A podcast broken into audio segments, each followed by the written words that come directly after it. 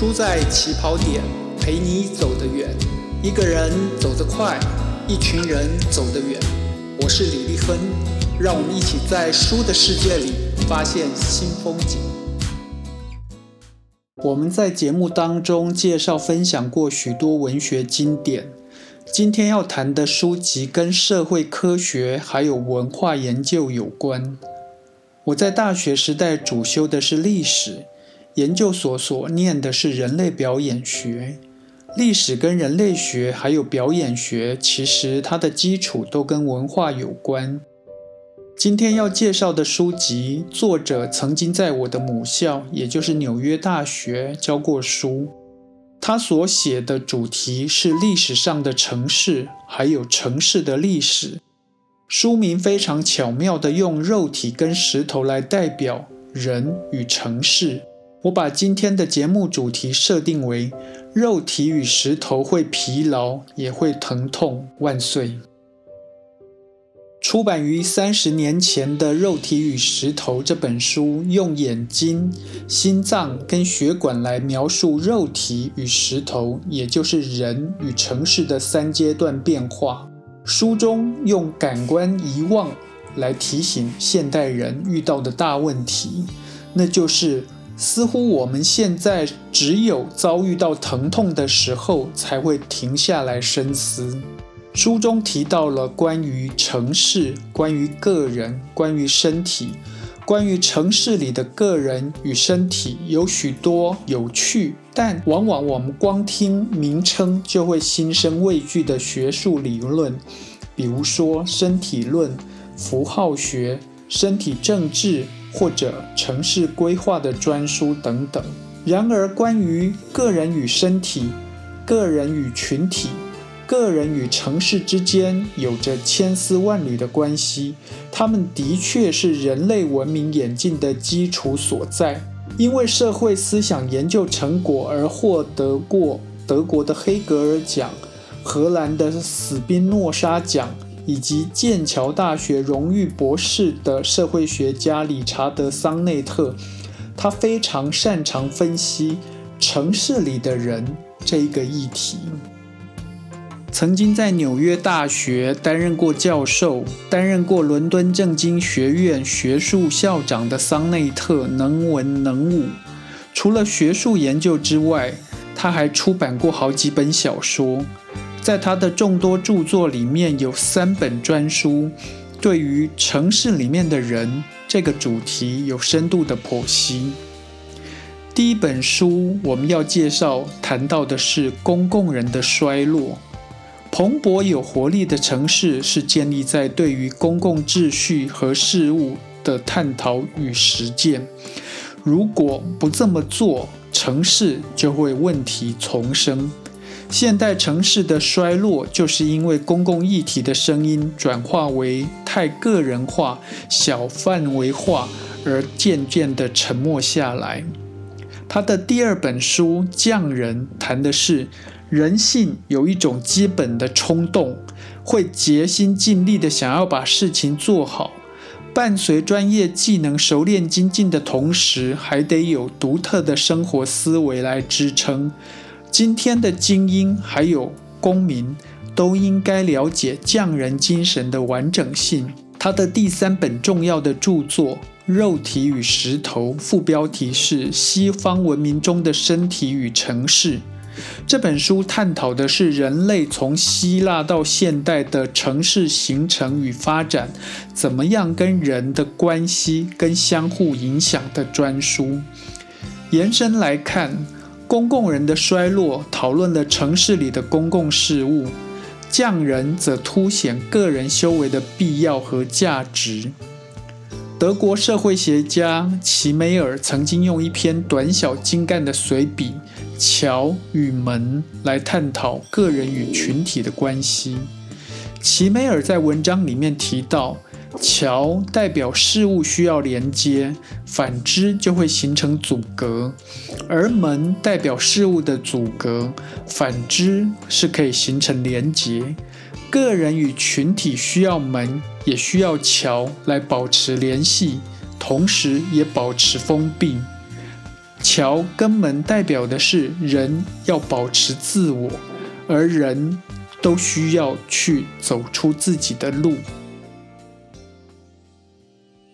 肉体与石头就是在探讨肉体跟石头之间的桥，还有门，以及人在当中如何去走出自己的路。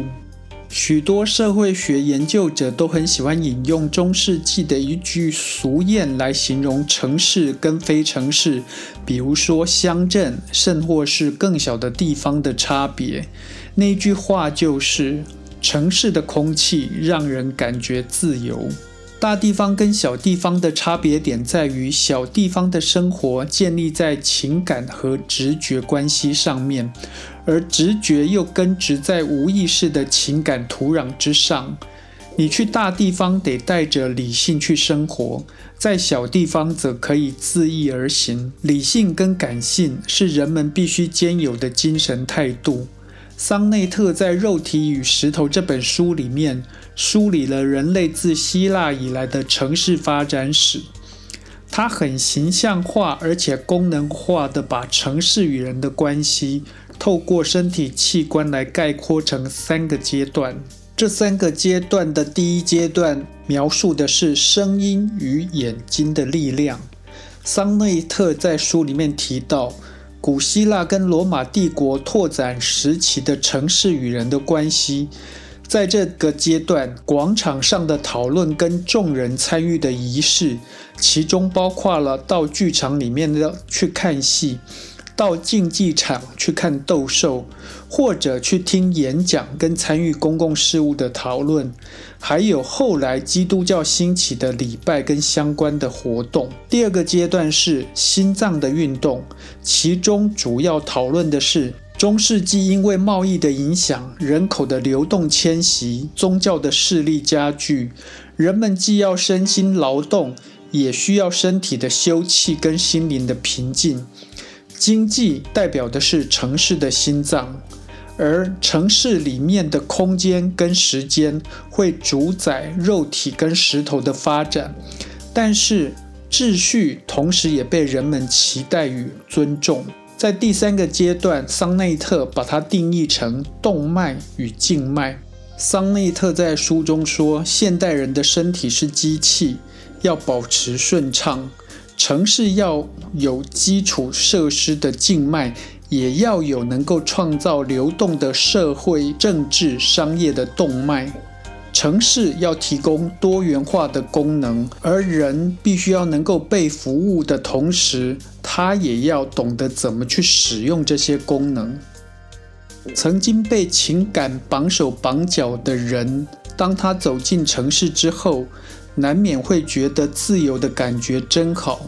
城市的基础设施愈发的进步，人们的生活就会更加便利。但是，感官被剥夺之后，究竟是好事还是坏事呢？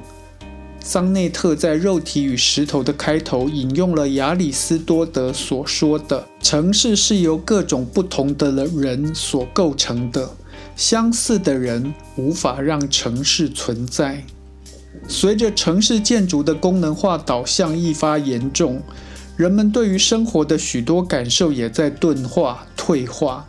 城市的发展不但让千城一面，甚至也在让众人的形象跟思考也趋于同质化。十九世纪末，有个意大利生理学家做过一个有趣的实验，他让一个人安静地平躺在一架保持平衡的天平之上。